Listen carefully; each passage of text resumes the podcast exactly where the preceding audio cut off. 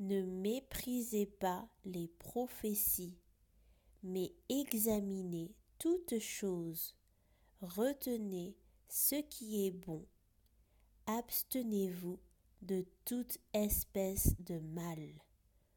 1 Thessaloniciens 5, versets 20 à 22.